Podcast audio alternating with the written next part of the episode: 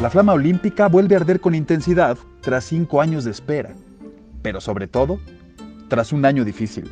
Las duras competencias nos entregarán a los nuevos héroes que encarnen el lema más rápido, más fuerte, más alto.